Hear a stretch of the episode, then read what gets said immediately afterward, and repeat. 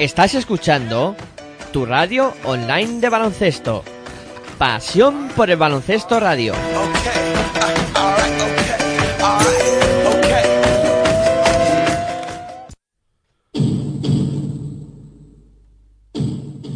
Aquí comienza Territorio ACB.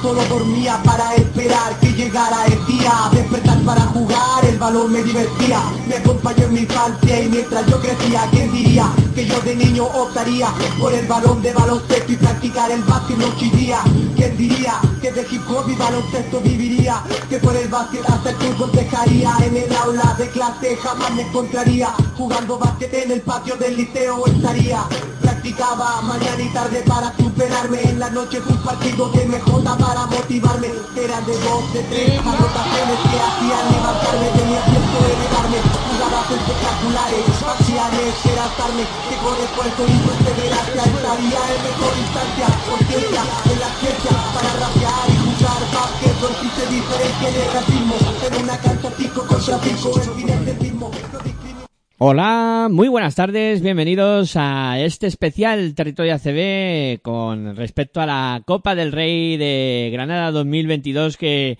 os vamos a contar aquí pues lo sucedido en la primera jornada de este primer en este primer día, este evento que estamos teniendo este seguimiento tan especial que estamos haciendo aquí en tu radio online de baloncesto. Y bueno, como siempre, pues a pasar un buen rato hablando de, de básquet, a, a disfrutar de este maravilloso medio de comunicación que es la radio y sobre todo pues entreteneros a vosotros, a los que estáis al otro lado y, llevaros este gusanillo de vivir un evento deportivo como esta Copa del, del Rey de, de Granada 2022 que, que yo creo que todos nos lo estamos pasando bastante bien. Bueno, me presento, soy Miguel Ángel Juárez y saludo ya al que no falla nunca. Aitor Arroyo, muy buenas tardes, ¿qué tal? ¿Cómo estás? Muy buenas tardes a todos y todas y bueno, pues aquí estamos, ¿no? Con ganas de, repasar lo ocurrido en el primer día de, de la competición de esta Copa del Rey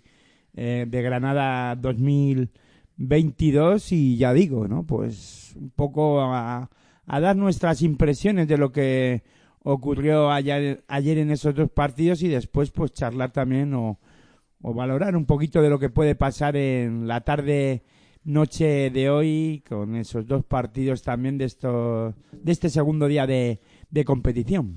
Me ha gustado más como lo has dicho esta mañana, ¿eh? en los vídeos que hemos realizado y que tienen todos nuestros eh, seguidores y oyentes disponibles para poder eh, verlos cuando quieran en, en Twitter, en Facebook, en, Instagram, en fin, en, en, en todas nuestras eh, plataformas. Eh, me, gusta más eso de hacer basket ficción, ¿eh, Aitor? Que eso eh, siempre es eh, hacer basket ficción nos gusta. Nos... No, pero es que no me quería repetir ahora o decirlo de basket ficción porque luego en el descanso ya poder decir eso de ahora toca basket ficción. Es que yo soy muy adelantado, me adelanto aquí a la jugada y no puede ser, no puede ser. Pero sí, bueno, que se trata de, de eso, de repasar lo sucedido en la primera jornada de ayer con esos dos duelos interesantes y, y luego pues eh, ver eh, hacer basket ficción como hemos dicho para, para ver lo que puede suceder en el día de hoy. Antes de empezar a analizar eh, todo lo sucedido en la jornada de ayer vamos a hacer una pausa que será breve y enseguida pues ya nos metemos en faena para hablar de lo sucedido en esa primera jornada de, de la copa. Venga pausa breve y continuamos aquí con Territorio ACB, ya sabéis, en tu radio online de baloncesto, en pasión por.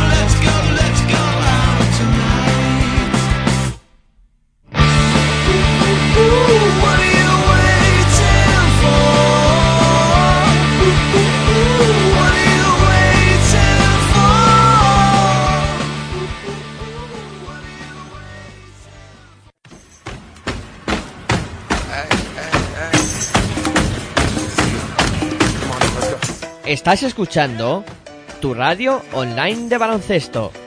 Pasión por el baloncesto radio.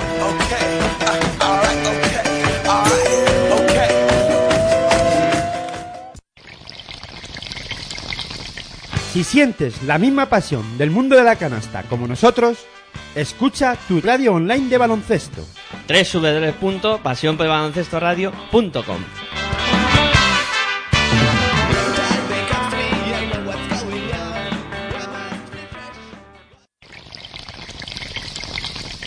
Si sientes la misma pasión del mundo de la canasta como nosotros, escucha tu radio online de baloncesto. www.pasionporelbaloncestoradio.com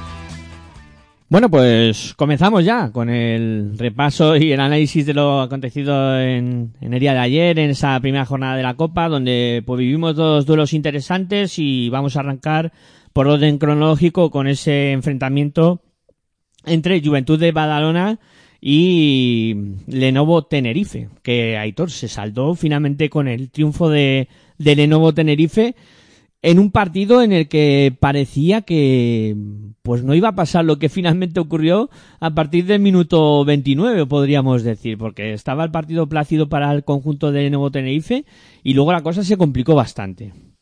Bueno, yo eh, es verdad que a mí me sorprendió, ¿no? Que eh, primero el inicio o el en- sí, bueno, el inicio de, de un Juventud que no entró bien al, al encuentro, que se vio sorprendido, o no sé si sorprendido o superado defensivamente hablando por, por Tenerife, y el no acierto en el tiro exterior de, del Juventud le pues marcó un poco el, el devenir del encuentro, ¿no? También el acierto de Domencar, por ejemplo, en el primer eh, cuarto en esa desde la línea de 6.75 también hizo que el equipo del, de Tenerife cogiera una renta amplia, ¿no? Eh, Bueno, pues 13 puntos, quiero recordar, que fueron los que eh, se fueron al, a finalizar el, el primer cuarto y a partir de ahí, pues fue la renta que se fue dando durante el resto de los cuartos hasta llegar al,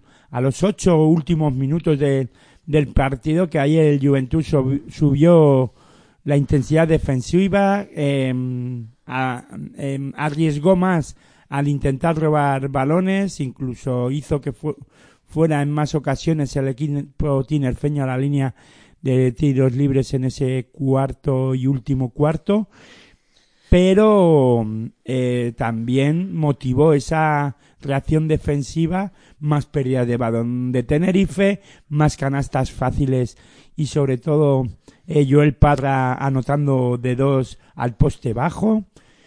Mm, eso motivó eso, que se igualara más el, encuentro que parecía que no, que no iba a ocurrir. Yo esperaba que Tenerife en algún momento eh, fuera capaz de cerrar el partido, ¿no? O de romper, mejor dicho, el partido, pero por la actitud defensiva que no la veía por ningún momento, en ningún momento al equipo de Badalona, ¿no? Que dirige, que dirige Carles Durán. Que si te parece, antes de continuar con el repaso de este partido, vamos a escuchar a- al propio Carles Durán a ver qué comentaba él al término de- del partido y de la derrota de su equipo ante Lenovo Tenerife. Bueno, lo primero, felicitar a Tenerife eh, por su pase a semifinales y sobre todo agradecer a, toda nuestra afición que mm, ha venido, nos ha apoyado, nos ha ayudado y nosotros pues no se lo hemos podido devolver con, con una victoria. ¿no? Eh, creo que es cierto que hemos empezado muy mal el partido, muy fríos, eh, con un acierto desastroso que además ha mantenido durante todo el partido. Eh, y además eh, Marceliño ha dominado un poco la primera parte del bloqueo directo.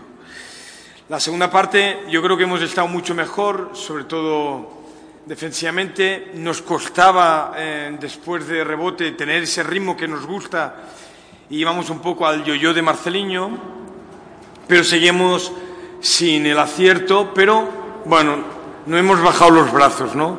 Y el último cuarto creo que nos hemos soltado un poquito más, sin acierto, pero hemos insistido, hemos seguido y cuando nos ponemos dos arriba, pues esos pequeños detalles que marcan diferencias, ¿no? Hemos hecho un cambio en bloqueo directo, no queríamos triple, creo que hemos defendido bien, eh, y ha habido un pase ahí a Shermadini, hemos tenido que hacer una sobreayuda y a partir de ahí un triple. Y luego ya hemos ido un poco a remolque, ¿no? Hemos hecho uno de 20 en la línea exterior. No es normal. O sí, hoy es normal. Eh, pero claro, si, si, no somos capaces de, de meter en la línea de tres, pues es mucho más difícil, mucho más difícil jugar. Pero insisto, como le he dicho al equipo, el esfuerzo ha sido eh, importante, nunca nos hemos rendido, hemos intentado hasta el último segundo y como he dicho al inicio, pues Tenerife ha tenido dos puntos mejor que nosotros. Comenzamos con las preguntas. Por favor, indiquemos el nombre del periodista del medio para realizarlas. David. Hola Carles, eh, David Sardinero de Gigantes del Básquet. Quería preguntarte por Guillem Vives. Ha hecho una primera parte de la temporada sensacional, pero lleva ahora, hoy no ha estado bien y lleva un par de partidos también con, con problemas. No sé si arrastra algún problema físico o cómo, cómo le estás viendo, o si es una de las claves hoy en la derrota. Gracias. Eh, no, en principio no, no tiene ningún problema físico. Y el jugar bien o mal, bueno, las temporadas son largas. Eh, no hemos visto la mejor versión de Guillem, pero no creo que hayamos perdido porque no se ha visto la mejor ver- versión de Guillem. También estamos aquí gracias a Guillem. Al final, esto es un equipo, entonces seguramente si Guillem hubiera tenido un poquito más de acierto, no ha hecho 0 de 5 triples, o bueno, son pequeños detalles, eh, pero no creo que hayamos perdido porque no se ha visto la mejor versión de Guillem. ¿Alguna pregunta más? ¿Qué tal? Eh, Relé de 24 Hernán Ouro. Te quería preguntar más que nada si pensás que eh, erraron eh, cerrando el partido, ¿no? buscando el triple eh, cuando estaban a dos puntos solamente. Perdona, ¿me puedes repetir la pregunta? Cuando ustedes, cuando mete el triple Tenerife, que se va a dos puntos solamente sobre ustedes, eh, si erraron en cómo cerrar el partido, si no era mejor como buscar un empate. Un empate. Sí, ahora es muy fácil decirlo. Jugamos a ganar. No, no, no, hemos tirado para ganar. No, no hemos tenido el acierto. Vladi tiró, por ejemplo, al final un triple solo en la esquina. Son pequeños detalles, pero no jugamos para empatar. Aquí se trata de ganar. Y sí, ahora es muy fácil criticarnos, ver el vídeo y decir, hombre, hubieras podido hacer esto. Sí, claro.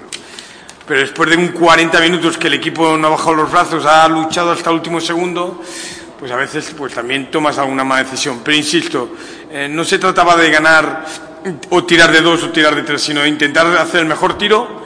Y hemos tenido dos tiros al final para meter, ellos lo han metido y nosotros hemos fallado. No pasa nada. Bueno, pues ahí estaban las palabras de, de Carles Durán. Que, que bueno, no sé qué, qué sensaciones se, se llevará a él, pero a mí, por ejemplo, Juventud, me faltó algo, ¿no? Mm, Yo creo que... Ya lo ha dicho, ¿no? Sí. Y ya lo hemos comentado. El inicio es malo. La puesta de escena y el inicio de- del partido condena en todo momento eh, al, al equipo de Divinas, digo, al, perdón, eh, con el Divina Seguro Juventud. Qué, qué manía, ¿no?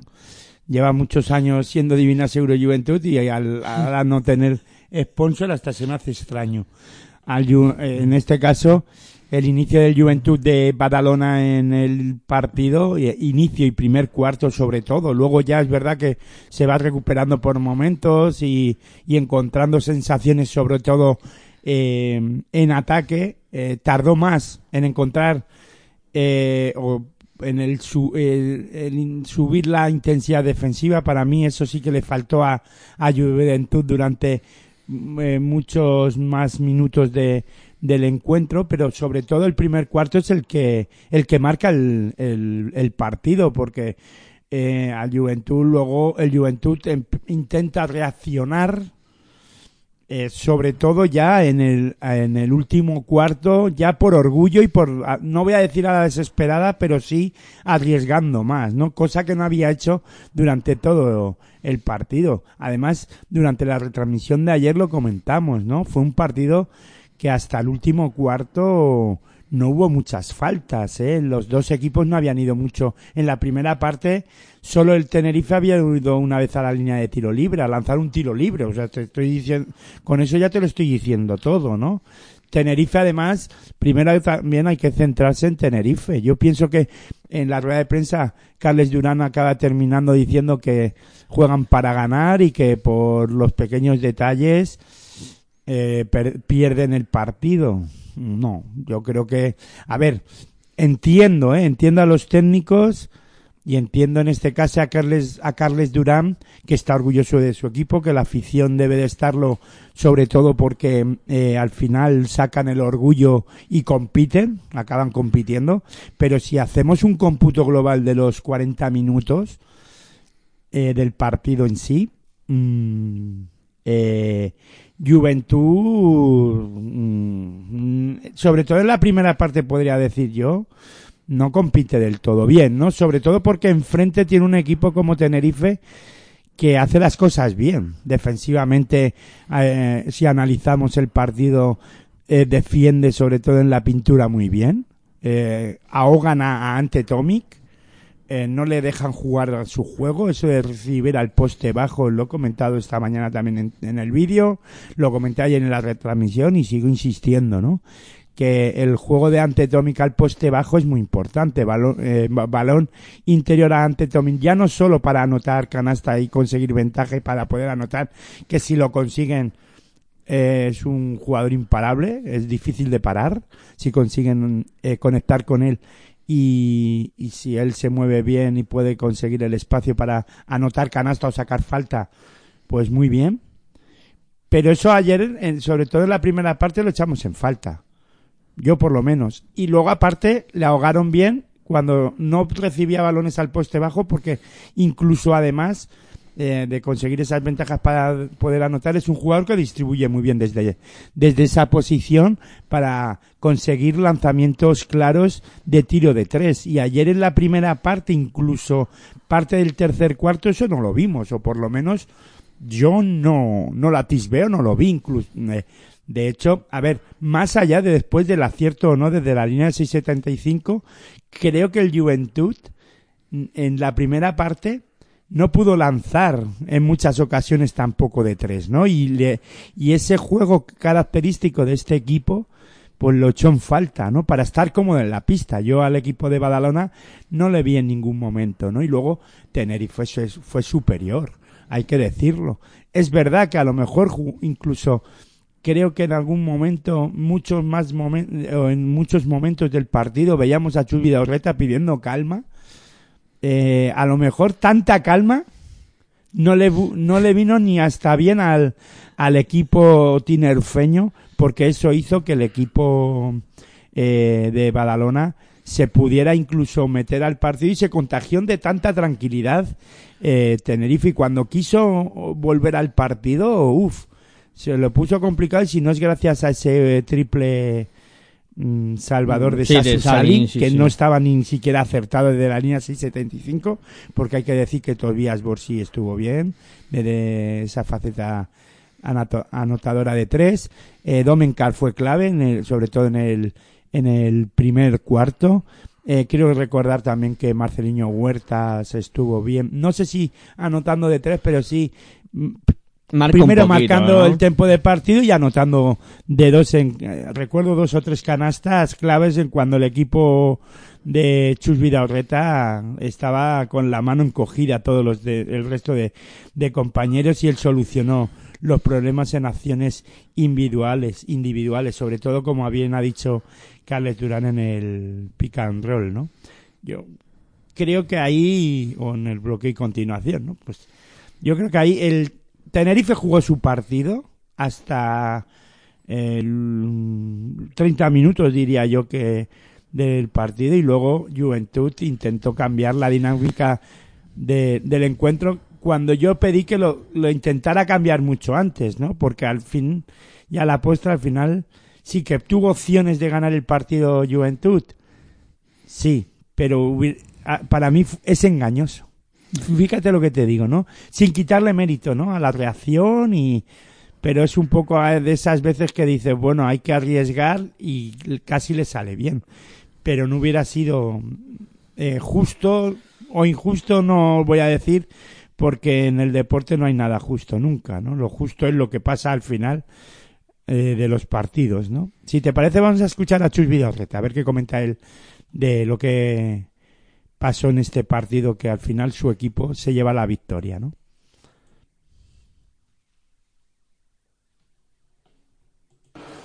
Bueno, creo que hemos hecho un trabajo extraordinario a nivel defensivo, casi 40 minutos. Hemos tenido algún problema en, el último cuarto, especialmente cuando veíamos que estábamos tan atascados en ataque. Hemos dejado de, de apretar y os han llegado muy cómodo a, a encontrar ventajas. Pero en todo lo demás creo que el trabajo defensivo ha sido extraordinario y extenuante, ¿no? Y tal vez eh, ese trabajo extenuante ha tenido que ver que después de 25 minutos creo que muy sólidos en ataque, con confianza, pues también eh, hemos tenido más problemas para, para anotar. eh, se nos ha hecho un poquito largo el partido, hemos fallado muchos tiros abiertos, hemos fallado tiros libres. Y eso, pues, al contrario, demuestra debilidad y permite que, que siga creyendo, ¿no? A pesar de que creo que el dominio era muy claro. Y luego también creo que hemos perdido algunos balones demasiado rápidos en situaciones que no era necesario. ¿no? Nos ha faltado un poco de control, pero bueno, también es algo natural después de, ver que Marce pues, pues ha jugado en unas condiciones muy limitadas con, enfermedad y, bueno, ha dado, lo ha dado todo, pero lógicamente no ha estado al, nivel que él habitualmente está. Y aún así, pues bueno, en el, en el último instante, cuando todo parecía peor, eh, el equipo ha vuelto a demostrar su carácter, su experiencia en la competición, eh, el que cada año peleamos a tope en todas las competiciones que jugamos y bueno, creo que hemos ganado con apuros, pero con justicia. Eh, buenas tardes, Chu. Felicidades por la victoria, José Luis. Hernández para Superbásquet Canarias. Quizás, eh, quizás esa intensidad defensiva se ha vuelto un poquito en contra en los últimos minutos, eh, digamos, en el ataque. Bueno, en contra no, pero sí que es cierto que al no tener el, director de juego al 100%, pues eh, se producen más desequilibrios. ¿no? Y de hecho, pues ha habido algunas veces que, que hemos corrido a destiempo, que hemos querido buscar una canasta rápida. Yo creo que cuando llevábamos ventajas por encima de los 10 puntos, creo que esas canastas rápidas y demás se explican por, o esa búsqueda se explican porque Marces se veía realmente agotado. ¿no? Y bueno, Tobías nos ha dado 10 minutos muy buenos, el, el equipo no ha brillado en ataque, pero sí ha estado otra vez muy sólido en defensa. Dejar a un equipo como el Juventud en el nivel anotador en el que le hemos dejado durante 80 minutos en, en cuatro días, cuando es un equipo que tiene mucha alegría y un gran juego ofensivo, significa que el equipo ha trabajado muy duro y bueno, ese trabajo tan duro, como tú dices, puede habernos pesado un poco en las piernas y en las manos, pero yo creo que más que el trabajo defensivo tan extenuante ha sido eh, que, a Marce el partido se le estaba haciendo muy, muy largo. Buenas, eh, Chus, David Sardinero para Gigantes del Básquet. ¿Cómo está Bruno Fitipaldo? Hoy entiendo que le habéis echado también de, menos en, algunos tramos. No sé si lo descartas para el sábado, si puede llegar o... No, no ha mejorado. Quiero decir que, es una recaída de una lesión que se produjo el miércoles pasado contra Lietubos, contra Ritas Vilnius, y, que se volvió a, repetir en el partido contra la Peña. Eh, bueno, vamos a ver si en, un par de días, en estas 48 horas, puede mejorar. Por supuesto que le hemos echado de menos, y especialmente no estando Marce, pero creo que hay que ponderar y alabar el, gran trabajo que ha hecho Tobías sustituyendo a Bruno. Creo que, y no es la primera vez, porque también en el primer partido de Champions en Hungría le tocó hacer el mismo trabajo y también respondió fenomenal. Bueno, pues ahí estaba Chubi Dorreta, ¿no? Alabando el gran juego de Tobias Bor por, por eso, ¿no? Porque ay- ayer cuando hicimos la, la previa, ¿no? Y hablando un poquito de lo que podía ser el partido, hablábamos mucho de, de Fitipaldo, ¿no? Que finalmente no, no pudo jugar este, Claro, este duelo. Yo, no, yo no me percaté de que es- sí que es verdad que tuvo problemas en FIBA Champion, pero como jugó algunos Jugó minutos contra Juventud, sí. Juventud, quiero recordar, pues no pensé que llegara o que hubiera seguido teniendo los problemas que de espalda, ¿no? Mm, Pero como tampoco le habían dado de baja, porque están, yo creo que jugando al gato y al ratón siempre, y al final pues nos engañan a todos un poco. No- a ver, que no se me entienda mal lo de engañar, ¿no? Fíjate, de todas las claves que, que estuvimos comentando en, en la previa, em, creo que la dirección de juego, a pesar de que no estuvo Fitipaldo, creo que ahí el eh, conjunto de Lenovo Tenerife estuvo un puntito por encima.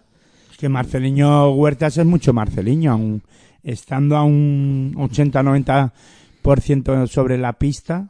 Me faltó algo más de Pau Rivas, que le vi un poquito ahí que no... Bueno, pero es que Pau Rivas para mí no es director de juego, ya lo comentamos. O sea, para mí es Guillem Vives y este Ferran. Ferran Basas. A mí me faltó más de Ferran Basas. De Guillem Vives le preguntan tal a, a Carlos Durán. Yo no noté que eh, Guillem Vives estuviera por debajo de su a ver, de su nivel. Es verdad que, que cuando pierde los partidos algo falla, ¿no? Eh, los- y los directores de juego tienen parte de culpa, porque para eso se llaman directores de juego y, y se les destaca, ¿no? En muchas ocasiones, tanto para lo bueno como para lo malo. Pero pienso que, vale, Guillem Vives no estuvo del todo acertado y no estuvo bien, físicamente a lo mejor tocado, mentalmente también, porque si no andas físicamente bien y no te salen las cosas, pues también puedes andar tocado, pero para eso también está un relevo. En este caso, Ferran Basas. A ver, que Paul Rivas podía también haber aportado más en ese aspecto. Sí, además es un jugador muy veterano. Bueno, Ferran Basas también es, son jugadores ya que saben lo que es esto, ¿no? Sobre todo Pau Rivas, que viene de jugar, aparte en el Juventud, en Basconia, en Valencia Basket y, eh, a y con, roles imp- eh, importante, ¿no? Que podía haber sido también el que a lo mejor tuviera, perdón, eh, haber cogido los galones y haber dado un, un puñetazo encima de la mesa para ver si el equipo se espoleaba mucho antes. Bueno, puede ser. Lo intentó, eh, cuidado, que yo creo que es, mm, en algunos momentos lo intentó. Lo que pasa es que también, cuidado, que estamos hablando de que Tenerife defendió muy bien. Es que hay que, ya no porque lo haya dicho Chus Vidal-Reta, que No, yo no, lo, no, lo vengo comentando de ayer a Mm. hoy, ¿no? Eh, una de las claves es esa. Es que Claro. la retransmisión ya dijimos, que estaban llegando muy bien a las esquinas, que... defendiendo muy bien Tenerife y físicamente vamos a ver todo esto como le le puede perjudicar o no a, a Tenerife. Mañana en la previa hablaremos mucho sobre esto, ¿no? Contra el Real Madrid. Hablaremos del físico y de muchas otras cosas, ¿no? Pero eh, hay que poner en valor lo que hace Tenerife y es un equipo bien trabajado desde ya muchas temporadas atrás, que esto no es producto de un día, ¿no? Cuando parece, cuando Tenerife puede incluso soñar por no que no, ponérselo complicado a los grandes en un torneo como este, estamos, es porque se está trabajando bien, ¿no?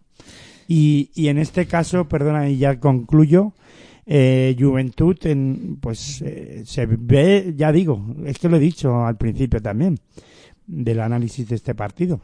Creo que se ve sorprendido.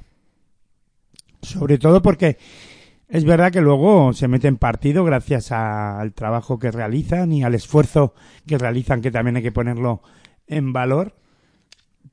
Pero es que hay que aguantar a Tenerife defendiendo a este nivel, ¿no? Y, bueno, también por eso hay que poner en valor que es capaz de meterse en partido. Y yo quiero destacar el trabajo de, de Joel Parra, ¿eh? que es el que realmente eh, da un puñetazo encima de la mesa y el que dice, eh, vamos a pelearla y les hace daño en el juego interior. ¿eh? Eh, Joel Parra al posteando ahí, a- en el poste bajo y, y haciendo dos, tres acciones, perdón, recibiendo el balón ahí abajo eh, anotando con facilidad cuando no estaba sa- saliendo el, el tiro exterior, ¿no? A mí, a ver, de, de todo lo que hablamos además con las claves y un poco ya haciendo así repaso mental, El tema del interior, tú antes lo comentabas, eh, que ante Tomic al final se cerraron mucho sobre él. Sí que es cierto que pueda anotar entre 10 o 12 puntos, pero sobre todo después de coger no rebote estuvo nada ofensivo. cómodo. Pero no estuvo con ese juego de, de distribución que tú comentabas al principio. Eso por un lado, porque se, porque yo creo que Sermanid y Fran Guerra al final le acabaron ganando la Sí, partida. pero de esos 12 puntos tienes que recordar que seis de los seis primeros puntos que anota mm, em, eh, Juventud, de los 10 primeros puntos que anota Juventud, seis son de Ante Tomic, pero pe- en segunda oportunidad, cogiendo rebote ofensivo, ¿eh? Nunca de primeras opciones. Sí, sí, sí. Y ahí, eh, cuidado, ¿no? Porque Tomic no anotó con facilidad en ningún momento. Tuvo que trabajárselo y mucho. De hecho, en- recuerdo defensa sobre él de tres hombres. Sí, por eso te digo que al final se, se cerraron Gran ahí. partido de Sermanidi, ya no solo en ataque, que anotó 11 puntos, quiero recordar, o algo así también, 15, 11, 15 puntos. Y, y de- y para mí un jugador que está creciendo por momentos es Frank Guerra, hace ese trabajo sucio que creo que no se está poniendo en valor en muchos momentos. Trabajo de trinchera, sí señor, estoy muy de acuerdo contigo. Y además, eh, te voy a comentar otra cosa. Otro de los puntos débiles que yo le vi ayer a Juventud fue la posición de cuatro, y creo que lo hablamos bastante. Brociansky, que no apareció hasta el final. Derrick Willis, que estuvo muy desaparecido. Se tuvo que meter, como tú decías, Joel Parra, a esa posición de cuatro e intentar postear, y, luego- ahí parece que le hizo daño. Y luego también añadiré a Paul, a Brandon Paul, ¿no? Sí, Brandon Paul, sí, sí, que, sí. que se cargó pronto de faltas, estaba muy fuera de partido, o sea, sí que muy con mucha intención de querer robar y de querer hacer las cosas bien, pero las faltas le, le condenaron a él, ¿no? Al americano. Y por contra, también hay que alabar el juego de la posición de cuatro del conjunto de Lenovo Tenerife, que creo que ahí, tú comentabas antes del, del acierto de Domencara al principio del partido, pero luego hubo otro jugador como Wilcher, que también estuvo muy, muy participativo durante todo el duelo, y también querría alabar eh, a un Dejan Todorovic, siempre muy incisivo y peligroso a la hora de defenderlo. También yo creo que es otro jugador que es muy difícil de, de poder con él y de, y de sujetarlo. Bueno, con todo esto yo creo que, que queda todo dicho, ¿no? No, no creo que nos hayamos dejado nada por el camino. Si te parece, Aitor, hacemos una pequeña pausa y nos metemos ya a hablar de- del otro duelo, de- del otro duelo de los cuartos de final que también eh, fue bastante interesante. Venga, pausa breve y seguimos aquí con Pasión por el Baloncesto Radio con Territorio ACD especial Copa del Rey Granada 2022.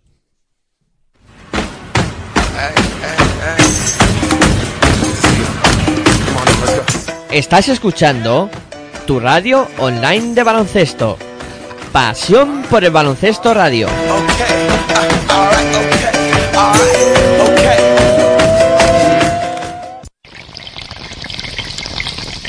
Si sientes la misma pasión del mundo de la canasta como nosotros, escucha tu radio online de baloncesto. www.pasionporelbaloncestoradio.com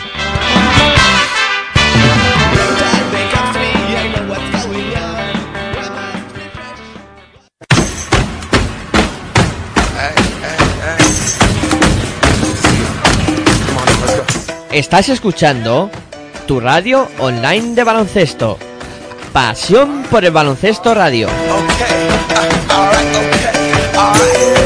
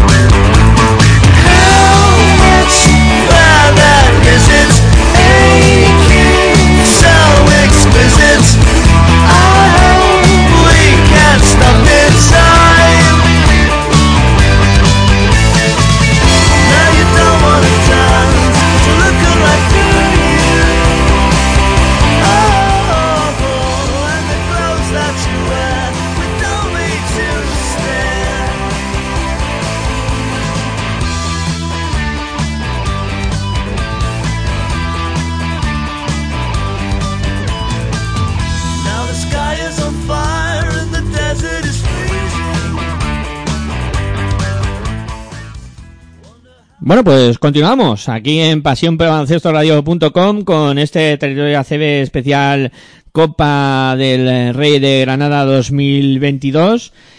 Y bueno, y tras vivir ese final intenso entre Lenovo Tenerife y Juventud de Badalona, nos aprestamos a, a vivir otro duelo interesante, ese que enfrentaba a Real Madrid contra el eh, Río Breogán y que finalmente pues se saldó con la victoria de Madrid por, por 73-67 eh, un partido que al final fue más ajustado de lo que parecía durante todo el desarrollo del juego y en el que pues el Madrid yo creo que tuvo que al final ponerse el mono de faena para acabar cumplimentando una victoria ante un correoso eh, Río Breogán. Bueno, mm, yo pienso que fue un partido muy parecido a este otro que primero que hemos comentado entre el Lenovo Tenerife y el y el Juventud de, de Badalona, ¿no? Con un Real Madrid eh, a un buen nivel defensivo, con acierto, con bastante acierto diría yo en ataque, sobre todo se ha hablado mucho durante estas semanas y hemos hablado mucho em, que el Real Madrid no estaba acertado desde la línea de 6.75 y en este encuentro, en el primer cuarto o en la primera parte del partido, el equipo madridista estuvo bastante acertado, ¿no? Con Yabusel a un buen nivel desde esa faceta anotadora, desde la línea de 6.75 y, y con una, con un- en este caso, un Tavares también muy incisivo tanto en defensa como en ataque durante todo el partido, sobre todo defensivamente hablando, que luego lo seguiremos hablando y yo imagino que, que tendrás ganas tú de, de comentarlo, Miguel Ángel, ¿no? Pero el, partido, pues eso, ya digo, muy un calco al otro, ¿no? En el que el Madrid coge esa rentita también de 15 puntos e incluso llegó a tener o 17 eh, puntos, pero el equipo de, de, de y hay que ponerlo en valor, pues nunca se quiso salir de partido, nunca, em, o evitó, mejor dicho, que el Madrid le rompiera el, el encuentro. Lo que pasa que en este caso el equipo de Lugo en ningún caso se puso por delante de partido, quiero recordar. Porque el Juventud sí lo consiguió, sí dio, o cosechó la, la remontada, se puso 1-2 arriba y ahí tuvo que el Tenerife pues darle la vuelta al marcador de nuevo, ¿no? Pero aquí en este caso, en ningún caso el Madrid estuvo por debajo del, del marcador, ¿no? Y eso es un dato también a tener en cuenta, ¿no? Es difícil darle la vuelta a los marcadores al equipo blanco, a los equipos de, de este estilo, ¿no? O que- Hmm. llamados o Fútbol Club Barcelona. Sí, por sí, sí. vamos. Equipo Ya está, o eres- poderosos. o le- sí, sí, o coges una renta al final buena o, o te ves que incluso no le dio la vuelta, ¿no? Pero bueno, que ya, que lo único que quiero decir es eso, ¿no? Que, vamos, lo único que, lo que digo es eso, pongo en valor lo que hace Breogán, que incluso se pone dos abajo, pero nunca le da la vuelta al marcador. Tuvo su opción, no, lo, no la aprovechó y, y el Real Madrid, pues al final, si le perdonas, pues te consigue ganar el partido como así, como así fue, ¿no? Pero pienso, y analizando fríamente el, partido, que Breogán en la primera parte no es el Breogán que tenemos en mente o que teníamos pensado ver en esta copa, ¿no? Ese Breogán más valiente a la hora de buscar el aro. Eh, veíamos, sobre todo en el inicio del partido, en la primera parte, podríamos decir, a un Musa muy individualista, a un jugador este Bel Haynes. Bel Haynes también no voy a decir jugando para él, pero sí no para el equipo, ¿no? Y, y bueno, y, y Musa y Bel Haynes al final más o menos consiguen hacer su, estar en sus números, pero para mí fueron claves eh, jugadores como Lukovic y Marjalbasi para darle la vuelta al encuentro, ¿no? Valientes, buscando lanzar de tres Lukovic, Marjalbasi, eh, más allá de que eh, Tavares estuviera en pista y con esa intimidación que tiene de juego, Marjalbasi se, se atrevía a ir a cargar el aro, ¿no? E ir a, en busca de, de Tavares sin ningún problema. De hecho, Tavares se carga de cuatro faltas, o sea que eso hay que ponerlo también en, en valor, ¿no? Yo pienso que ahí, pues, que fueron valientes en el segundo mm, eh, tiempo, incluso te diría como muy parecido a, al Juventud. En el último cuarto ya arriesgaron y, y ahí el Madrid sí se vio más presionado e incluso, pues, le, tuvo en, en un momento en jaque el equipo de Brogan gracias a, a la defensa. Si te parece, vamos a escuchar al técnico de, de Breogán a ver qué comentaba él de la derrota de su equipo. Primero de todo quiero fe- felicitar a Real Madrid eh, para, para la victoria y su pase a semifinal. Eh, partido era marcado por nuestro mal comienzo, primer cuarto, donde Real Madrid metió 27, creo 20 sí, 27 puntos y muchos de ellos eran de contraataque. Eh, no, no hemos empezado bien, eh, está- eh, hemos estado muy precipitados y hemos tenido un poco miedo a este inicio del partido, pero luego nunca hemos dejado jugar y querer que podemos eh, volver en partido. Y hemos hecho el mejor momento posible, unos 4 o 5 minutos hasta el final. Nos hemos puesto menos dos y hemos tenido dos veces eh, tiro de tres, yo creo. Hemos fallado y nada, contra Real Madrid no podemos dar eh, muchos regalos si queremos ganar y creo que hemos fallado muchos, muchos tiros libres, 7, 8, no veo bien y para partido así es mucho, es mucho, muchas, eh, muchos balones perdidos, especialmente en primer, eh, primer tiempo. Pero bien, quiero felicitar también a mis jugadores por eh, dar todo y, y nada, al final ha faltado poco y esto poco es que divide, que divide si pasas a semifinal o vas a casa.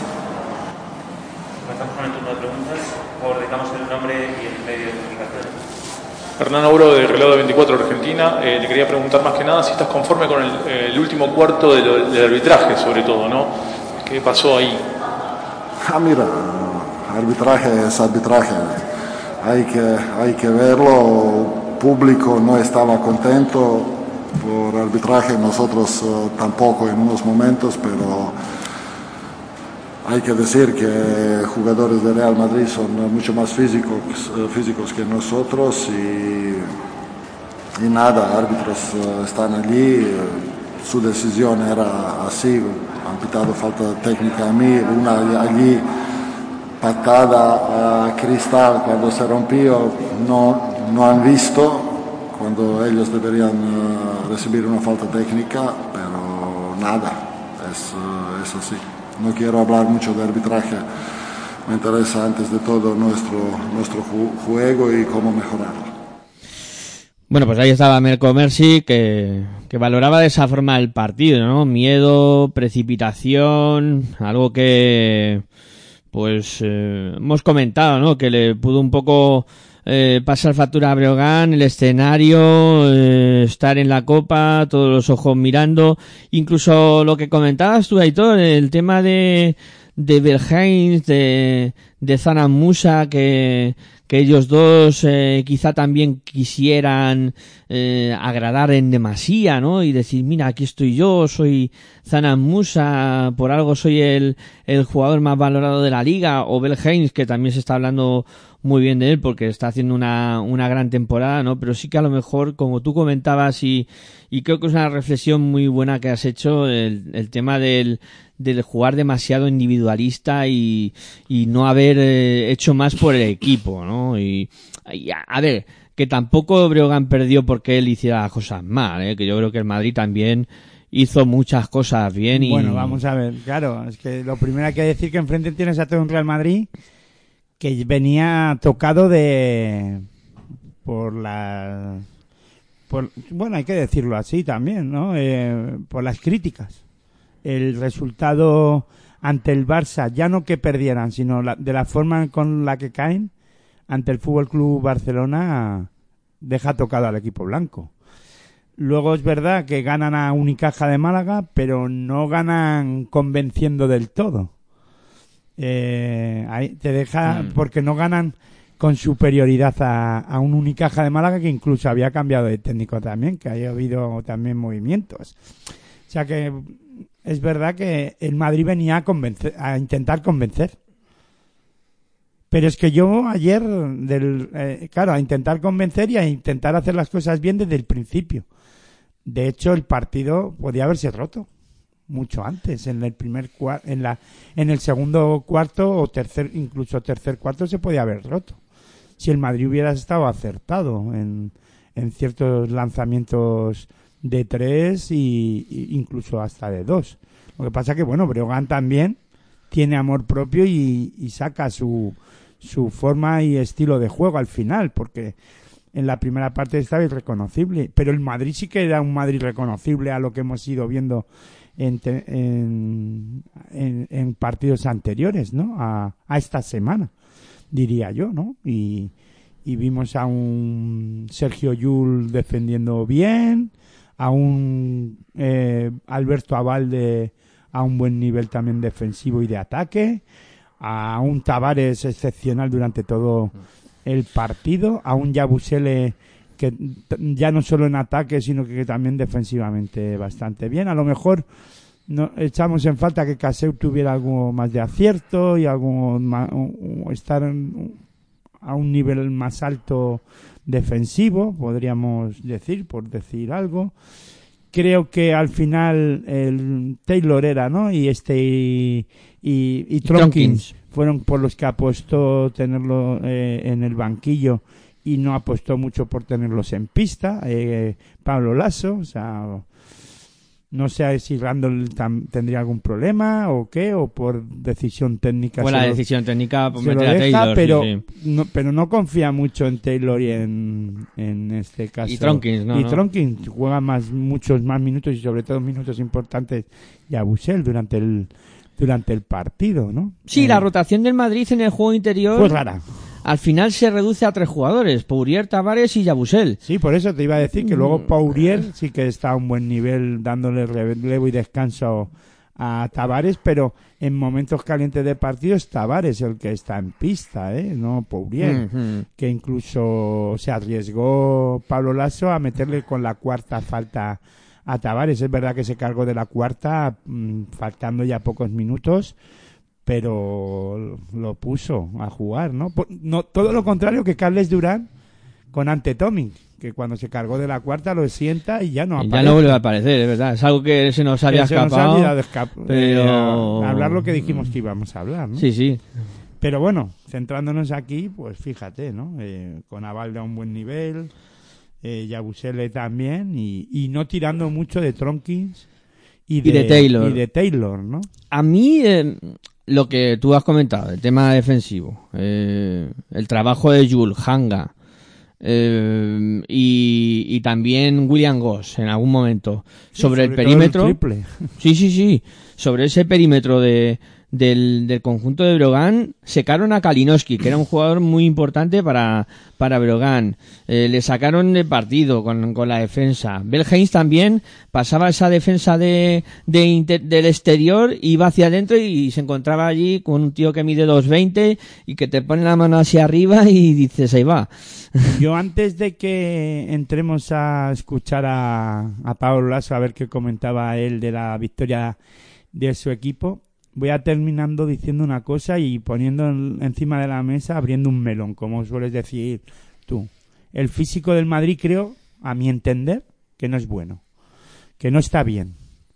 Le faltó gas para cerrar el partido e incluso para llegar frescos al último a los últimos minutos de partido y creo que ahí Breogán no aprovechó no supo aprovechar. También es verdad que enfrente tenía jugadores como eh, Eurtel que fue clave. Hay que ponerlo también en valor al francés. Fue clave para la victoria del equipo porque en cuanto el equipo blanco algunos jugadores o no podían resolver ya él eh, eh, cogía la responsabilidad cogió la responsabilidad y resolvió. Entonces hay que ponerlo en valor a- el trabajo de Upton en los últimos minutos.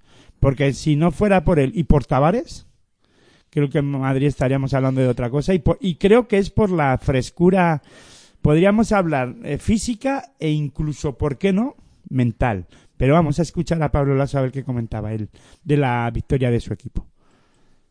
Felicitar a mis jugadores por el partido. Creo que mm, sabíamos que sería un partido muy complicado, muy difícil. El Bergán está jugando a muy alto nivel y creo que había una situación clara para nosotros en el partido que era no dejarles correr. Ellos son un equipo que en el campo abierto tienen muchísimo peligro, jugadores muy creativos y hemos bajado mucho sus registros y nuestro trabajo defensivo creo que ha sido muy bueno en el partido. Hay un aspecto de la defensa en el que no se valora menos, se habla de él, pero no se valora en la, en la defensa y es el rebote. Y yo creo que ellos nos han crecido en el segundo tiempo con rebotes largos que incluso han anotado eh, triples o canastas fáciles. Si hubiéramos dominado ese aspecto, creo que hubiéramos tenido mucho mayor control del partido. Ofensivamente creo que hemos estado bastante bien, hemos movido bien el balón, hemos tenido tiros muy abiertos, no hemos tenido acierto y de repente cuando menos acierto estábamos teniendo y más apretados estábamos, ha metido ese triple Nigel al tablero que nos ha dado mucho aire, ¿no? Bueno, que contento por la victoria sabiendo que sería un partido muy difícil y muy complicado. Sí, Pablo, Hernán Ouro de Reloj 24 de Argentina. Te quería preguntar si eh, considerás que la experiencia del Real Madrid fue la que cerró mejor el partido. Bueno, obviamente la experiencia es importante, ¿no? Pero yo creo que nosotros hemos hecho un gran trabajo todo el partido eh, y hay jugadores que juegan su primera Copa del Rey, algunos de ellos. Eh, con lo cual, siempre le doy importancia a la experiencia, por supuesto, pero para mí no es decisiva. Para mí, dentro del partido de hoy, eh, creo que ha sido decisiva la, digamos, la contundencia en el juego que hemos mostrado desde el primer minuto. Es más, creo que la ventaja en el partido la hemos conseguido en los primeros, en los primeros minutos de partido. Hola Pablo, enhorabuena por la victoria. Rodrigo Salamanca de realmadrid.com. Te quería preguntar eh, cómo destacarías la defensa de Avalde sobre Musa, porque mucha gente está eh, diciendo que ha sido clave a la hora de, de ganar el partido. Bueno, creo que Alberto ha hecho un gran trabajo, en líneas generales, tanto defensivo como ofensivo. Hoy se hablará de la defensa de él sobre Musa, pero creo que él, por supuesto, ha estado muy bien, pero creo que el equipo lo ha entendido muy bien, el equipo le ha ayudado y para él ha sido más sencillo. Eh, pero también creo que ofensivamente ha tomado muy buenas decisiones. Creo que Alberto ha hecho, para mí, uno de los mejores partidos suyos en el Real Madrid y estoy muy contento por su partido y, por supuesto, por la victoria. Eh, José Vicente Arnaiz de Radio Nacional, comentabas que estabas satisfecho de vuestro nivel en, en ataque, sin embargo el partido se ha jugado más bien con, con pocos puntos, termináis con 73. ¿No crees que eh, de haber tenido un poquito más de acierto en el tiro exterior, sobre todo en la segunda mitad, eh, hubierais estado mucho más desahogados? Eh, pues, no, no sé, a pesar de todo, destaco que te, que te guste cómo ha atacado el equipo. Bueno, yo creo que, digamos que nos ha faltado más que acierto en los triples, que también, porque algunos de ellos han sido muy claros, muy abiertos. eh, nos ha faltado una pizca de carrera, una pizca de poder jugar más en campo abierto para haber tenido mayor diferencia, pero también el esfuerzo que hemos hecho por frenar al Brogan puede ser que nos haya pasado factura en ese ritmo. Eh, rápidamente recuperarnos de este esfuerzo y saber que el sábado vamos a tener que hacer también un gran esfuerzo seguro. Bueno, ahí apuntaba Lasso el tema del, del Me físico, quedo- ¿eh? Me quedo con lo último, ¿no? De Sí. Pablo Lasso. Está preocupado. Sí, sí, porque además. A ver claro, cómo recuperan. Ahora hay que recuperarse para el Y sábado. tienen un toro que ayer estuvo físicamente bien, además, ¿eh? Sí, sí, que, que Lenovo Tenerife tiene mucha si rotación. y si recuperan a Fittipaldo, veremos a ver, ¿eh? Eh, Pero bueno, eso es mañana. Y también se nos ha anticipado Pablo Lasso al tema que íbamos a hablar, rebote. del tema del rebote. El ofensivo, de que hay Breogán, es otra de las eh, cosas que fue clave para la mm, eh, remontada, es cargar ese rebote ofensivo y le cogió 14 rebotes, ¿eh? Cuidado. Eso es, hay, hay que tener un dato, ¿eh? Sí, sí, Hay que sí. tener ese dato en cuenta. No, yo creo que es un dato muy significativo, ¿no? Incluso tú decías lo de Mahal Basic y Lukovic, que fueron además dos de esos jugadores importantes para, para el tema del rebote.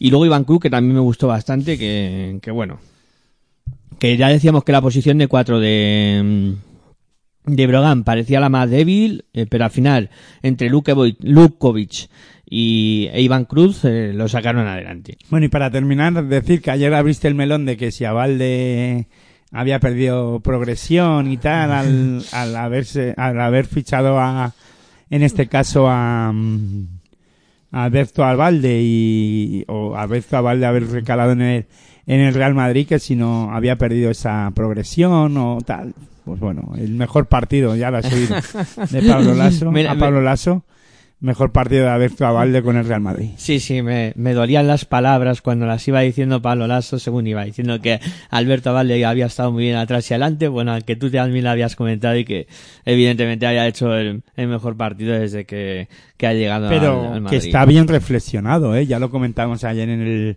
en el partido, ¿no? Que es verdad que el rol de Avalde ahora es diferente. Y se le pide otras cosas y lo que, lo importante es que haya dado el paso adelante cuando el Madrid, pues le falta Rudy y le falta otras cosas en defensa y en ataque. Sí, sí, sí, muy importante. Bueno, pues... Pues incluso Gabriel Deck Claro, está claro, tocado. otro de los jugadores que y podía- Alberto Abalde ahí también en esa en la rotación o en la en, en lo que es eh, en minutos de juego los tiene que repartir a la más vez. Exactamente, exactamente. Bueno, pues vamos a hacer una pausa, ¿no? Y dejamos ya un poco atrás el primer día de, de competición y... nos- Basquetficción. nos metemos a hacer eso que tanto nos gusta, que como bien dice Aitor, es basquetficción. Venga, pausa breve y continuamos aquí con Territorio ACB especial Copa del Rey Granada 2022 en pasiónporbaloncestoradio.com.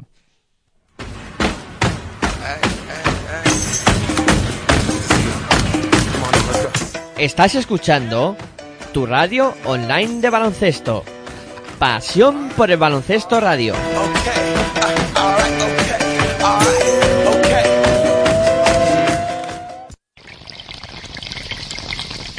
Si sientes la misma pasión del mundo de la canasta como nosotros, escucha tu radio online de baloncesto. www.pasionporbaloncestoradio.com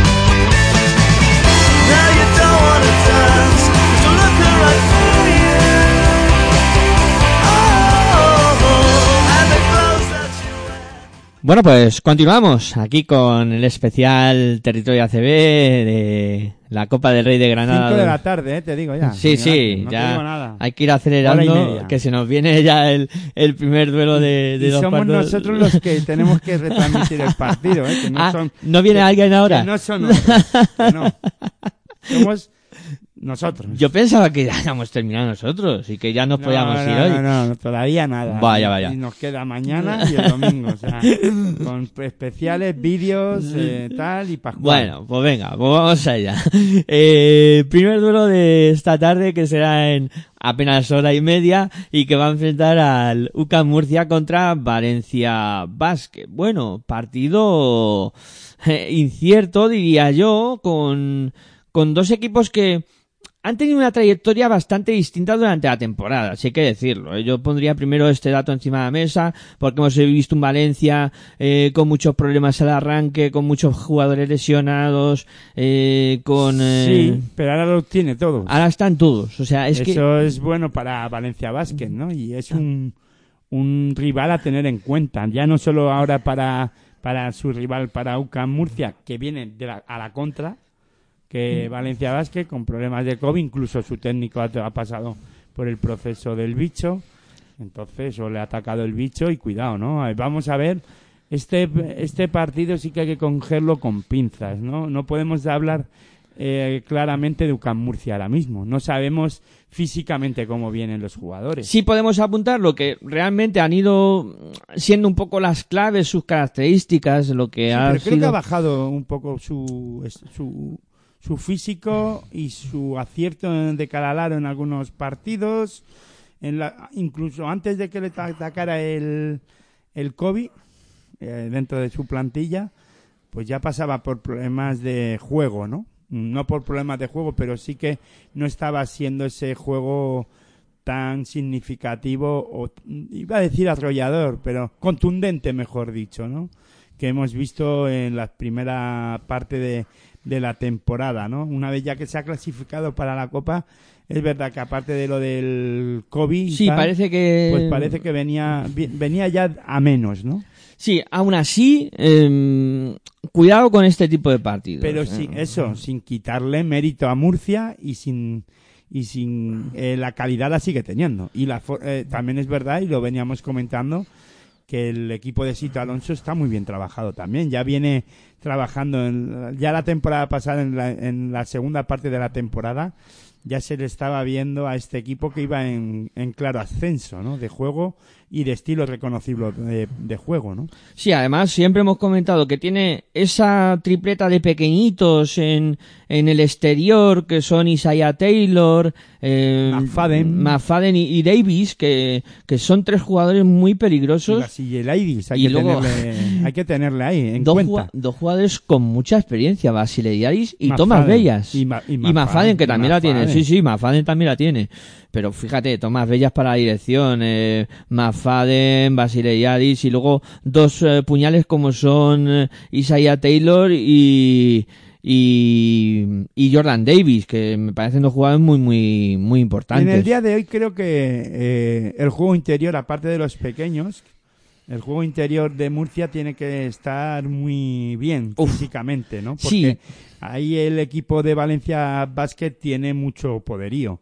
Si están físicamente también bien los jugadores de Valencia Basket, que parece ser que, que sí, eh, por ahí Valencia Basket pues, es uno, para mí uno de los equipos dentro de la liga ACB junto con el Madrid y Barça de lo- con un poderío interior fuerte, ¿no? E importante. Es que claro. Hay que tenerlo en cuenta, ¿no? Tú pones los cinco jugadores de Valencia que suelen andar en esas posiciones de juego interior y dices, Pradilla, una de las promesas del Sí, baloncesto pero nacional. que, eh, fíjate a, a qué nivel está, incluso va a la selección. Claro. Luego ves eh, Rivero, que también se ha acoplado y está creciendo. Joan Peñarroya además lo conoce muy bien y, y lo tenía claro lo que tenía que hacer. La Berry. Sí o sí para Valencia. La Berry que es un seguro, o sea, es un jugador muy físico.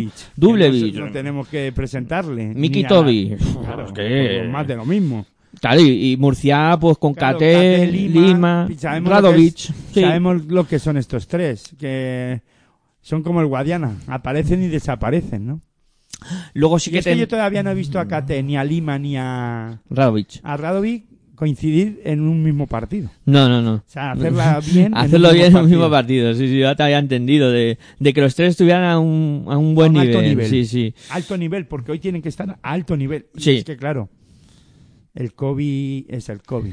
Y luego es que, claro, si tú miras la plantilla de Valencia, dices, madre mía, Arostegui, Es que este equipo es Euroliga. Víctor Claver, eh, vamos, Es que es equipo Euroliga. Prefeli- Está en Eurocup por las circunstancias es una locura de equipo. y está en Eurocup para pelear con Virtus Con Virtus y Partizan. y Partizan. Está Es que clarísimo. la plantilla entre Virtus y Valencia, digo, eh, Partizan y Valencia, ¿te quedas con cuál? Pues yo me quedo con... Es que la Podrías Valencia... quedarte con Valencia. Sí. Ah, me- Perfectamente, y eso que Partizan ha metido muchos quilates y mucho dinero, Sí, sí. primero en su técnico y después en ciertos jugadores. Claro, pero, es vas que... jugador por jugador. Es que Valencia tiene mucho y, y muy bueno en todas las posiciones. Y claro, y comparas con la Virtus, y es que la Virtus es otra cosa. Claro, Porque, claro, eh. tiene un señor llamado al Dios, ahora mismo, porque ya Panulis eh, se retiró, pues ya Teodosic se ha quedado como el único Dios Sí, que queda sí, aquí, ¿no? ya solo- En el panorama baloncestístico solo europeo. está él. Personalmente hablando, ¿eh? Que cada uno, sus dioses, sus- los- son los que son, pero vamos, los míos eran Spanulis, Teodosic, ahora me queda Teodosic.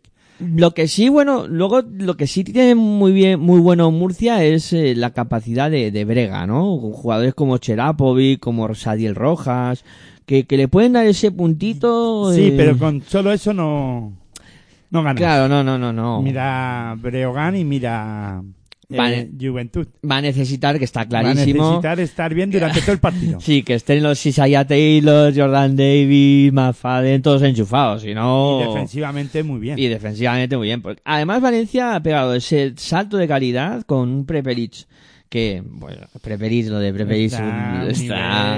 Hay que reconocérselo. Cuando no estaba, ya lo, decíamos, tanto en el Juventud como en el Madrid.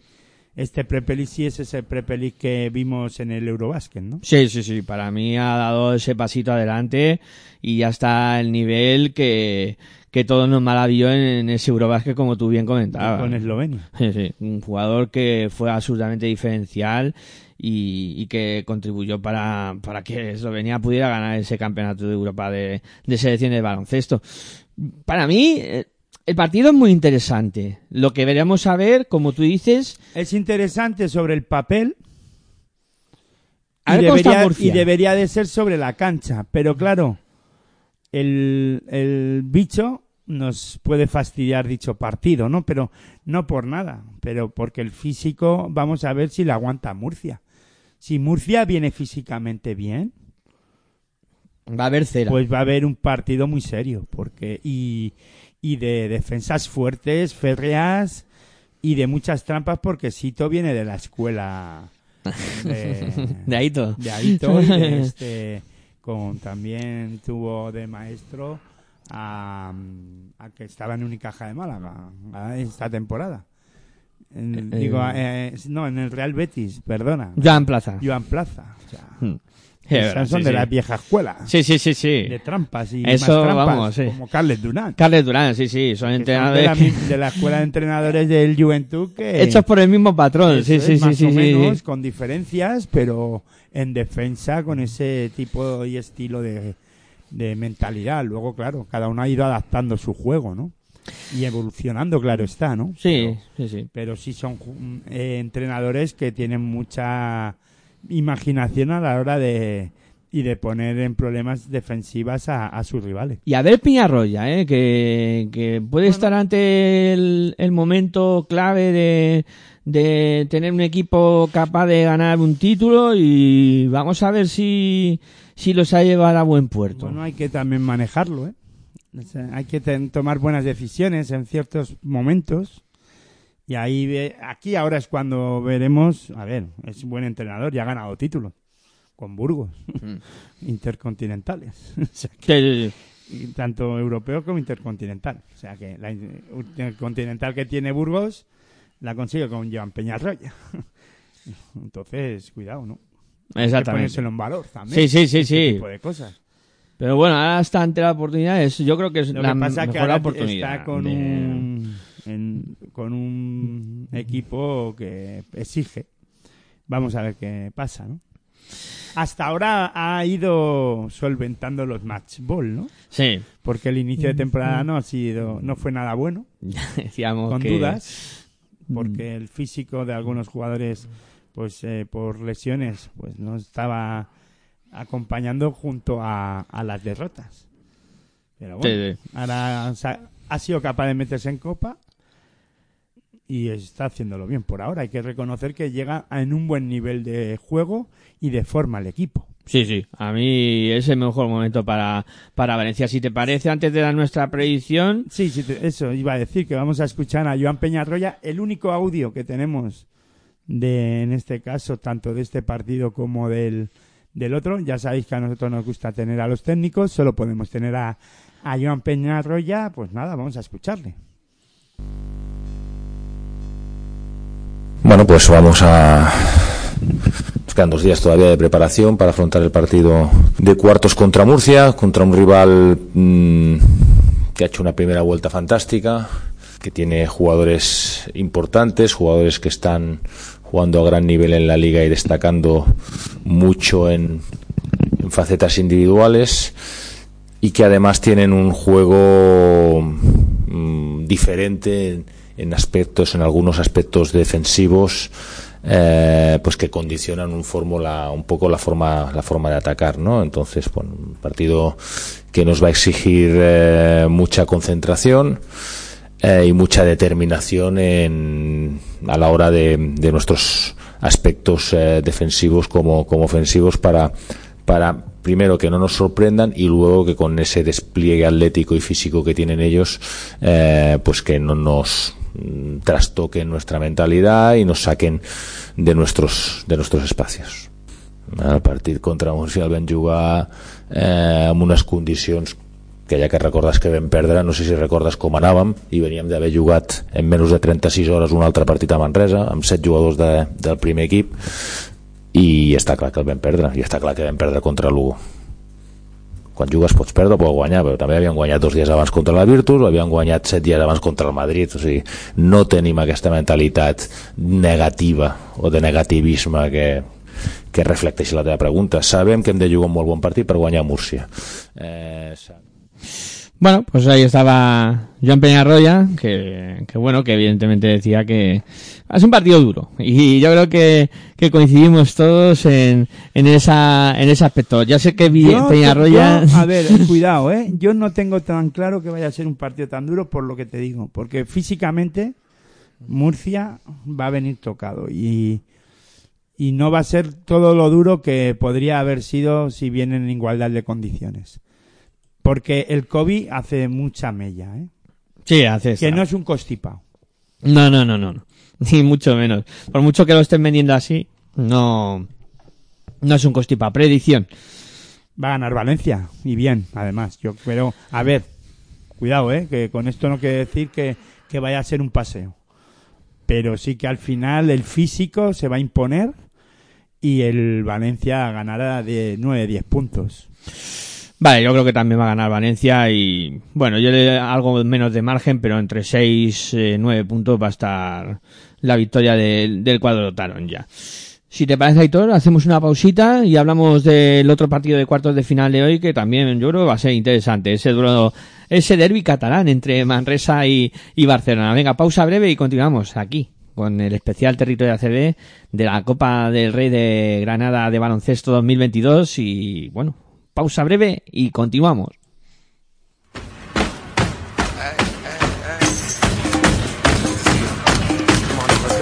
Estás escuchando tu radio online de baloncesto. Pasión por el baloncesto radio.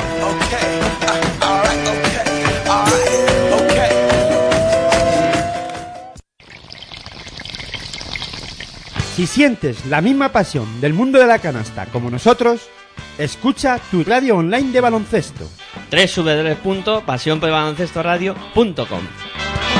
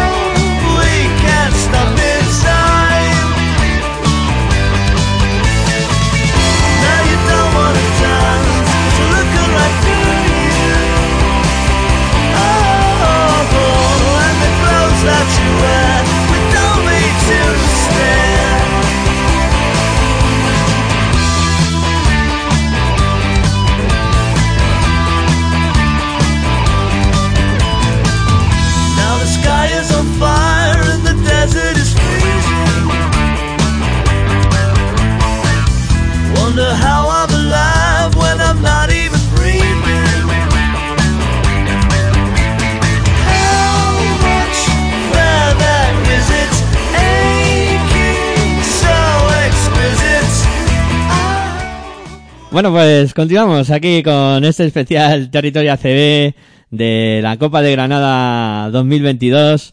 Y bueno, a las nueve y media eh, nos espera un derby catalán, un derby catalán que va a enfrentar al Maxi Manresa contra el Fútbol Club Barcelona. Un derby catalán que, ojo, que en los dos precedentes de esta temporada hemos visto dos victorias del Maxi Manresa en la final de la Liga Catalana eh, y luego en el partido de, de ACB, donde Manresa eh, finalmente, después de una prórroga, consiguió la victoria ante el Fútbol Club Sí, pero Barcelona. has- te has escuchado tú a ti mismo, ¿no? Después de una qué? Al prórroga. Vale. ahí tengo que puntualizar ahí las cosas para que quede claro. No, No, pero pero lo digo porque le tuvo que llevar a la prórroga para al final acabar ganándole. Hombre, está claro que el Barça es... O tuvieron que llegar a una prórroga. Sí. Que ahora no recuerdo quién forzó la prórroga a quién, pero vamos. Eh, yo sé que te pongo un numbrete y no quiero, pero da igual, da igual, para entendernos. sí, sí, sí, que se fueron a la prórroga y punto. No, y punto no, pero que para ganar al Barça hay que jugar bien, incluso haciéndolo. Te ves abocado a una prórroga y tener que hacerlo mejor todavía. Claro, está claro que estamos ante el equipazo de... Y lo de la Liga Catalana o la. Sí, la Liga Sí. Catalana, pues es. Al final el. eh, es no voy a decir de pretemporada, pero son partidos Sí. de medio pretemporada, faltan jugadores, pero eh, sin quitarle mérito, cuidado, eh, a Manresa. A ver, está claro que la temporada de Manresa, y lo comentamos el otro día cuando hicimos el, el resumen un poco de cómo iba la temporada, que, que le veíamos tercero, y tú lo dijiste, para quitarse el sombrero y sacar a Pedro Martínez a hombros Ya la temporada días. pasada más de lo mismo también, incluso Manresa se quedó a las puertas de la Copa. Claro, claro. Y, y se metió ahí luego en playoff, quiero Sí, recordar. en playoff se metió, al final por eso juega eh, competición europea, ¿sabes? Al final sí que es cierto que el crecimiento de Manresa en las últimas temporadas es- paulatino y con Pedro Martínez en el banquillo más todavía y cuidado que es de los presupuestos más bajos Exactamente. eso quiere decir que se ha movido y bien en el mercado se ha movido muy bien, ha sabido buscar jugadores ver, que están clave llamando la para atención. mí de este de esta mejoría o de este buen juego de de Manresa Dani Pérez Sí. Es que incluso lo ha llamado Sergio Escariolo para eh, la selección española Sí, sí. Y eso es producto de su trabajo y de su juego. Eso no hay otra. y de la mejoría de Manresa, que es que gracias a él. Y luego, claro, tiene jugadores en el juego interior que son muy potables, ¿eh? más que potables. Otro de los juegos potentes de, de la liga. O sea, Bar- Madrid por, por este orden o casi, ¿no? Madrid, Barça, Valencia, Manresa o me da Sí, igual. sí, sí. Cada- eso también es verdad, hay que decirlo. Sobre gustos colores. No, sí, está Porque claro. el Barça, por ejemplo, me podréis decir que este el turco no está Sanli- muy- Sí, pero no pero cada vez está mejor. Sí, eso Ahí está me claro. Lo tienes que dar a reconocer. Sí, sí, sí, sí. Ah, y, o sea, va y Brandon. Davis está a un nivel espectacular. Sí, Brandon Davis parece que siempre juega igual, ¿no? Que es bien. O sea, Brandon No, Davis... pero esta temporada está más que bien. Sí. Las temporadas anteriores no, no estábamos hablando tanto de Brandon Davis. Sí que es cierto que el Barça ahí en, el, en la posición de 5 con Sandy y, y Brandon Davis y a lo mejor vemos algún minuto de, de Najim, de este joven jugador nigeriano que, que en los últimos partidos ha tenido algún minuto con, con Vicius y que pues igual eh, le vemos jugando al, algún minutillo, veremos a ver qué hace con, con él Yasique Vicius, pero sí que es cierto que el- a lo mejor el punto más débil del Barça es ese juego interior, porque claro, es que luego mm, dónde está la debilidad de este equipo con, con una dirección de juego con tres Bueno, pero me estás hablando en la posición de 5. Sí, en la posición de la cinco, posición sí. de 5, porque en la de 4 tampoco hay debilidad ninguna o sea Pues por eso digo increíble. Es- es- que luego lo compensa por la posición de 4 el Barça. Claro, claro, ahí con Oriola, con Mirotic, con, con mucho potencial, ¿no? Ahí en, en esa posición, ¿no? Pero Roland Smith. Roland Smith, Sergi Martínez, que alguna vez también va al 4, o sea, un equipo muy compensado en esa faceta. Y además Roland Smith y Sergi Martínez cada vez tienen papel más predominante. A ver, está claro que el equipo del Fútbol Club Barcelona, su, su potencial está en la posición de base y luego en la posición de escolta, con Corey Higgins, que no está. Hoy no va a poder jugar. Imagino, porque andaba con Mm, problemas. No, 12 meses, o Claro. sea, uy, 12 meses. Sí, bueno, 12 semanas porque 12 la operado de la, fla- de la fascia. Que, que andaba con problemas físicos, lo que no sabía eh, si se había hablado de que la vuelta, pero ahora recordando a Xavi Saiso el, con- en la previa del miércoles, que nos hizo una eh, amplia previa del Fútbol Club Barcelona, además, que sabemos que se, sigue mucho al Fútbol Club Barcelona, vamos, a todos los equipos catalanes, ya que él vive en Cataluña y trabaja para la ser, para ser Cataluña, pues eh, él lo decía, ¿no? Y ahora recordándolo, pues es verdad que no va a estar. Entonces, para mí es una baja muy importante ahí la de Corey Higgins, porque en el, cuando hay un atasco, balón a Corey Higgins. Calates, imagino que sí, estará, pero hay que recordar que también hace poco estuvo con bastantes problemas. Sí, físicos. físicamente no estará Es verdad 100%. que estará bien ya y es porque es un jugador duro en ese aspecto y, y tiene mucha calidad. Y si no está Corey Higgins, ten- eh, cuando el, el Barça tenga esa, ese momento de debilidad, Calates Miroti tienen que ser los que resuelvan el, el, el, problema. Y no sé, ¿eh? yo no sé si es que es porque siempre he pensado así. Para mí Mirotic si es un buen jugador, que porque yo sé que si no se me van a lanzar todos los oyentes y toda la gente que, que le gusta Mirotic, pero para mí no es un jugador totalmente determinante. Yo nunca me jugaría el balón para Mirotic faltando un minuto. De verdad, ¿eh? lo digo. Y sinceramente, y a lo mejor alguien me lo rebata y encantado, que cuidado, aunque no tengo la verdad absoluta y al contrario, que cada uno tiene su opinión personal y yo la, y en este caso es la mía y me conoces y siempre he pensado lo mismo. Ni cuando estaba en el Madrid, ni cuando estaba en los Bull, ni ahora en el Fútbol Club Barcelona. Para mí no es el jugador determinante o no me juega, no le daría yo el balón para jugármela con él. Yo se la daría antes a Calates, a Kai Curie, fíjate lo que te estoy diciendo, e incluso claro, si hubiera si estuviera Corey Higgins al propio Hombre, Higgins. Corey Higgins será la primera opción, está seguro. Em, quizá también otro jugador que Nicola Amprovitola, que en los Cuidado no últimos partidos, eh, cuidado con los últimos partidos de Amprovitola, ganas, ¿eh? que está Además, tremendo. Contra el Madrid. sí, sí, Bueno, sí, ahí sí. sí que y sí que entiendo que ahí Lamprovitola alzó el puño diciendo, eh, que aquí estoy yo y diciéndole a Pablo Lasso, creo que te equivocaste. Claro, es que, es que al final tú ves la plantilla del Barça y que es, que es una puta locura. O sea, que me perdonen por la palabra. ¡Viva las horas infantiles! que, que dices, Vamos, pero que los chavales de hoy en día, Sí, ya están pura- acostumbrados. puta locura le importa una mierda, es así directamente. Es una manera de hablar, está mal, pero bueno. Que, que eso, que, que dices, bueno, es que está Dante Exun, es que está Brines, es que como tú dices está Kuric, em, eh, o sea, Oriola, mm, es, es un, un elenco de, de jugadores, Jokubaitis, que tampoco lo hemos mencionado, que puede ser otro jugador que en un momento dado te pueda romper un partido, ¿sabes? Es que dices, es que cualquiera de No, los pero 12... enfrente tiene un Manresa. Sí, a, a Manresa a mí también. destacar Sí, me parece también un equipo muy interesante. Como tú has dicho Dani Pérez, pero creo que le acompañan también dos jugadores en la posición de base como son Dani García y Sivain Francisco, que, que lo vamos a ver y creo que lo vamos a disfrutar porque es un, un jugón, ¿no? Y yo he hecho el, em, eh, Silvain Francisco, Silvain sí, sí, sí. Francisco es un ahora mismo el jugador que hemos descubierto todos en la ACB. Porque incluso mm, estuvo a, a punto de no venir. Y fue el propio Pedro Martínez el que insistió en que en que se en que viniera, ¿no? Y, y al final, fíjate, Es, que a un nivel espectacular. Para mí es un es una grata sorpresa, ¿no? Encontrar jugadores como este en la CB. Sí, sí, además es que Pedro Martínez tiene tres bases, yo creo que son distintos. Eh, Dani Pérez, que como tú dices es un poco el cerebro, el que pone la pausa, tal. Dani García, que me parece un base muy interesante de cara a futuro, que creo que también eh, va a ir creciendo poco a poco. Y, si- y si va en Francisco, que se jugón. Y un junior llamado Rafa Martínez. Eso. y un junior llamado Rafa Martínez, pero es que tú... Junior, sí. Más veterano que, que nadie.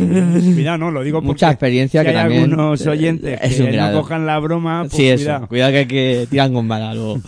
Pero sí que es verdad que Manresa, tú ves el plantel, dices Baltonen, le- Luke Meye, que son jugadores que pueden aportar desde el perímetro. Y luego, como comentabas tú al principio, el físico, con, con tres, con tres por ahí dentro, A ver, la clave va a estar en que si Manresa puede correr, el Barça lo va a pasar mal.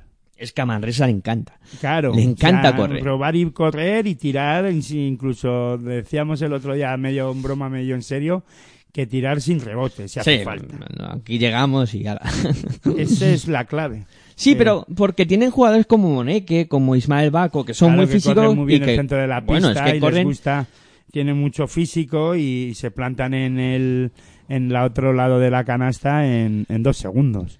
Y Sí, ahí eso, además luego tiene jugadores que pasan bien. Claro, claro, Dani Pérez, Dani García, mm, incluso propio Rafa, que, que suele acabar con bastantes asistencias, y, y Silva Francisco. Silva Francisco, sí, sí. iba a decir, ¿no? Que son rápidos eh, pasando el balón y, y tienen buena mano para, para pasarla por el aire sin que bote y sin mucho bote. O sea que eso, eso va a ser importante. El físico. El físico, si se juega un baloncesto muy físico y, y, y, al- eh, y no se juega al 5 para 5, que se puede a un campo abierto, ahí Manresa tiene mucho que ganar. En cuanto el Barça se ponga, porque también hay que tener en cuenta que los equipos de Jasique Vicios están muy bien preparados eh, defensivamente hablando y se adaptan como un camaleón a cualquier rival. Me va a gustar mucho cuando veamos en, el, en la pista el enfrentamiento entre Yankuba Sima, que, que también ha sido convocado por, por Sergio Scariolo, y, y Sanli, ¿no? El turco, ¿no? Una hora queda para el sí. partido. Para el primero. Bueno, sí. Cuatro para el Barça Manresa. No, lo digo porque podemos seguir haciendo, analizando el partido del Barça sin que se haya y, y todavía empezar y estar aquí nosotros todavía hablando. Lo que nos gusta, ¿eh? Lo que nos gusta hablar. hacer basket ficción. Predicción, venga. Predi- Venga, rapidito que nos vamos, ¿no? A ver, me gustaría decir otra cosa, ¿eh? y en serio, ¿eh?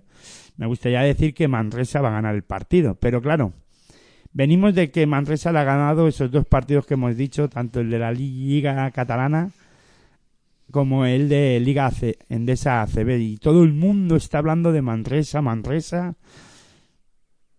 El Barça no va a perdonar. O sea, va a venir con set de, de venganza, deportivamente hablando. Y entonces, qué mejor que demostrar, no sin problemas, pero tendrá ganas de, de dar en- ese puño encima de la mesa, o poner ese puño encima de la mesa y decir, aquí está el Barça, el favorito para mí, personalmente hablando, incluso creo que, no, no para la mayoría de los entrenadores que no están en la Copa, porque si todos sabéis, o si no lo sabéis, ya lo digo yo, eh, hicieron la predicción y todos apostaban por el Madrid, o la mayoría apostó por el Real Madrid, pero yo veo al, al Barça superior, ¿no? En este aspecto, pero hoy va a pasarlo mal, ¿eh? Hoy va a pasarlo mal y siempre en todos los torneos de este tipo hay un partido en el que lo pasas mal y luego ya coges carrerilla y, y acabas ganando Sí, los partidos sí. con bastante facilidad, ¿no? Genial. Pero no va a ser un camino fácil para el Barça tal y como está la cosa, ¿eh? Porque si, si pasa todo lo que tiene que pasar en el primer partido que gana Valencia, gana el Barça, enfrentamiento duro. Y si se enfrentara al Madrid en... Pues fíjate, Una ¿no? hipoteca final, O sea, sí. eliminaría el tercero, ganaría el primero de la Liga Andesa ACB en la final supuestamente Esto es ya baste- ba- bastante ficción ya. Y ganala- ganaría uno de los equipos que ahora mismo de los mejores de en forma, que es Valencia Basket, que creo que va sexto en la Liga Andesa ACB. Sí, cuarto quinto ahí empatado con en esas posiciones, cuarto Sí, quinto bueno. sexto, porque hay un embate muy raro con victorias y Sí, derrotas. pero como Sí, además lo- unos le faltan partidos, al Claro, otro no, claro. pues me lo invento y va sexto.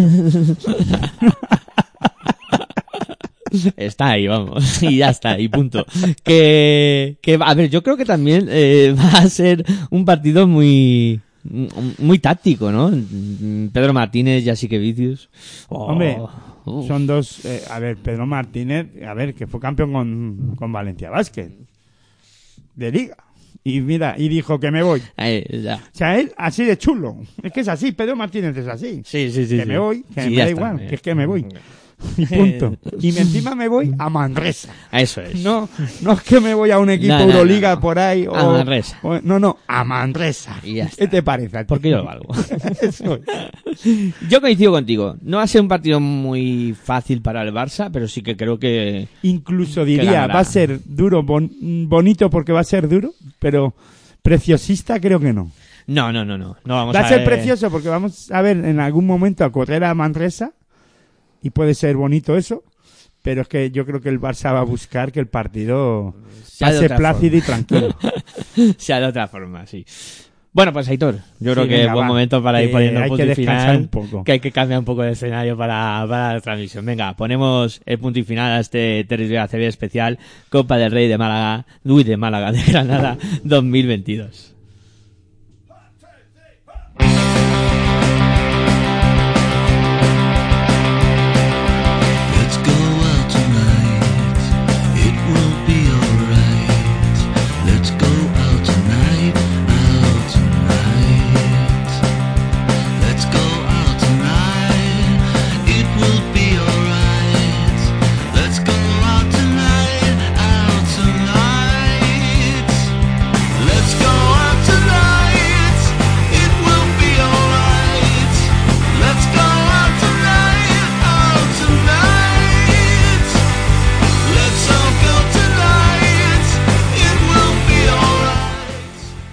Una cosa te voy a decir, Granada está cerca de Málaga, o sea Sí, que tampoco pasa nada. tampoco ¿eh? me he ido muy lejos. No, no, que podrían haber jugado en el pabellón de, de cualquier pabellón de Málaga, venga. Eh, bueno, venga, vamos, vamos cerrando. Vamos a poner seriedad ya, que si no... Sí, Aitor, que como siempre ha sido un placer hablar un ratito de básquet con, contigo y nada, nos, nos aprestamos ya a vivir una tarde apasionante. Pues sí, eh, va a ser muy apasionante, espero, y nada, buen baloncesto para todas y todos. Bueno, pues espero que hayáis estado a gusto, que os lo hayáis pasado bien y que nos sigáis acompañando, porque el baloncesto no para. Aquí en tu radio online de baloncesto, en Pasión por Baloncesto Radio. ¿Dónde si no? Claro que sí, aquí tenía que ser desde las 6 y 20 en riguroso y directo y hasta las once y media, como hemos dicho en, en el vídeo que hemos hecho anunciando y el un trabajo de dato, hoy. todos, todos los partidos íntegros. ¿eh? Eso es. Nada de cortes, de que si ahora conectamos Que nos vamos con la al tenis o y- tal, y, y nos vamos al ajedrez. Y en las gaunas y eso, no, no, no. Aquí canastita, canastita, segundo a segundo. Eso es. Bueno, pues que eso, que, que si os gusta, que a las 6 y 20 volvemos a estar en directo y como siempre, muy buenas y hasta luego.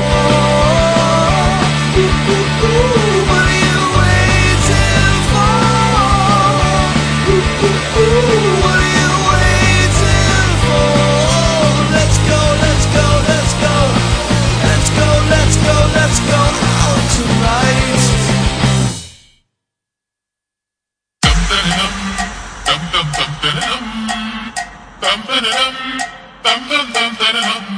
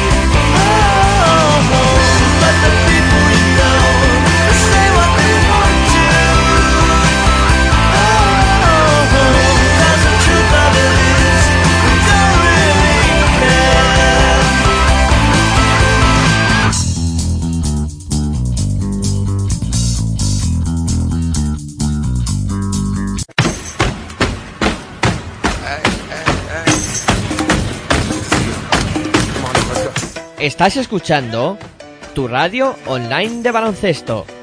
Pasión por el baloncesto radio.